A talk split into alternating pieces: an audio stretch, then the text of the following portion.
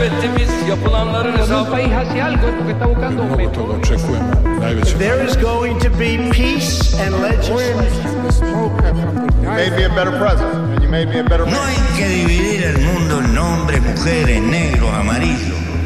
Nada ocurre tan lejos. Foco Internacional.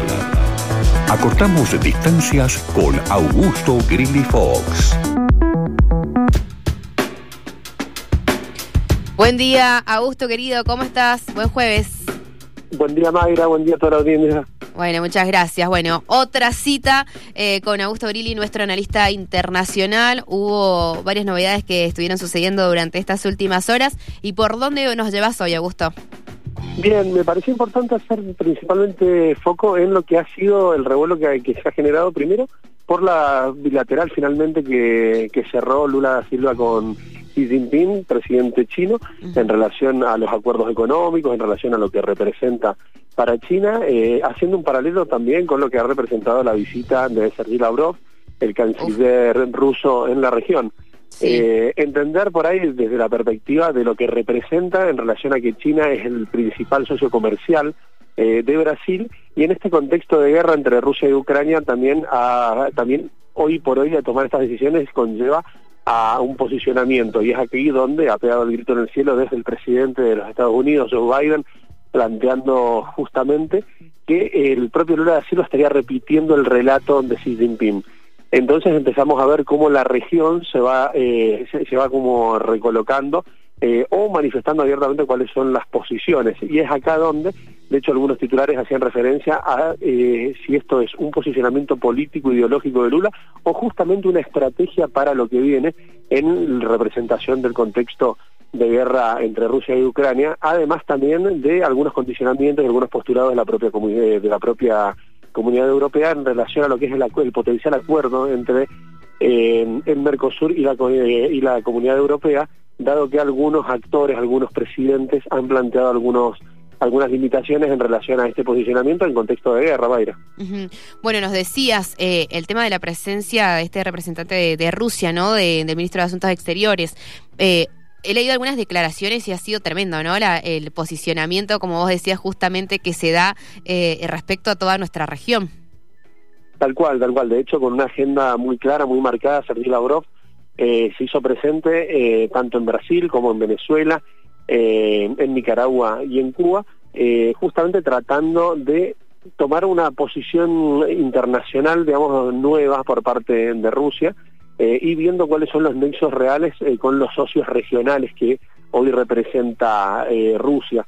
Y también entender, interpretar cuál es el, nexo real, si es mucho más potente de lo que uno de lo que uno cree o no, entre Rusia y China en este contexto, dado que algunos actores entenderían de que se está dando una acción, una acción conjunta en, lo que representan a estas dos potencias con el objeto de romper esta lógica eh, de, predominante por parte de Estados Unidos en materia económica y en materia militar. A esto también sumarle en paralelo que una importantísima autoridad eh, militar de los Estados Unidos estuvo en la Argentina, se armó, hay algunos líos en relación a las interpretaciones que se hacían, dado que un importante diario había planteado que eh, la vicepresidenta había manifestado la voluntad de reunirse, después salieron a, declarar de que no, el propio diario no lo desmintió, eh, y es acá donde las reuniones se dieron con el ministro de Defensa, en Tayana, y justamente lo que venían a verificar eran acciones en materia militar y en relación a lo que representa la defensa argentina, pero se da todo en conjunto, ¿no? Hay que ver eh, justamente en detalle cómo se termina reordenando esto, porque los intereses sí se están empezando a enfocar en la región, a diferencia de otras épocas donde por ahí a, eh, a, Sudamérica no se lo tenía tan presente a la hora de discutir la, la realidad y los intereses geopolíticos, ¿no?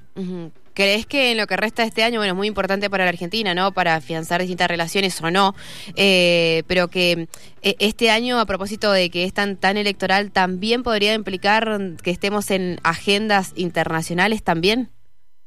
Sin duda, sin duda, sobre todo por lo que marcas, hay un proceso eleccionario a muy poco, dentro de muy poco tiempo, eh, y también hay una deuda que, que, se está, digamos, reprogramando, rearmando. Hay un, un, permanente diálogo con el Fondo Monetario Internacional en ese sentido y entiendo que tanto por recursos naturales como por la situación financiera del país eh, van a haber intereses muy concretos y es ahí donde las potencias también van a tratar de de posicionarse con la relación que van a tener la Argentina tanto con los organismos internacionales como con las potencias, teniendo en cuenta también sobre todo el resultado electoral que arrojen las elecciones presidenciales.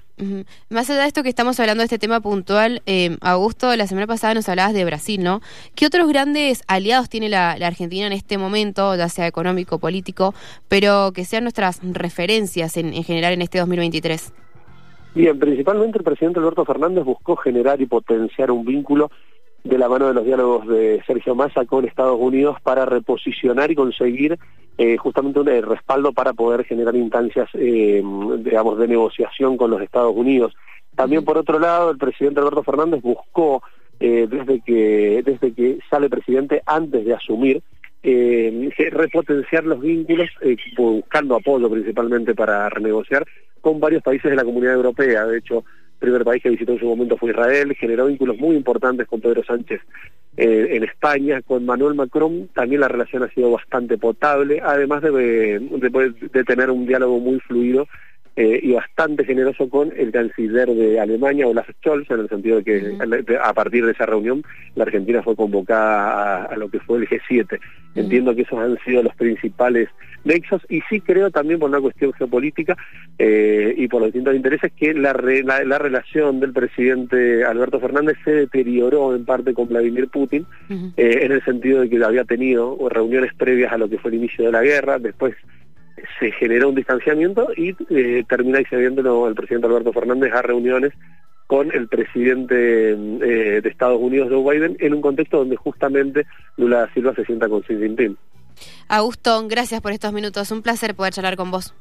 Muchas gracias a ustedes. Un fuerte abrazo. Fuerte abrazo. Buen jueves.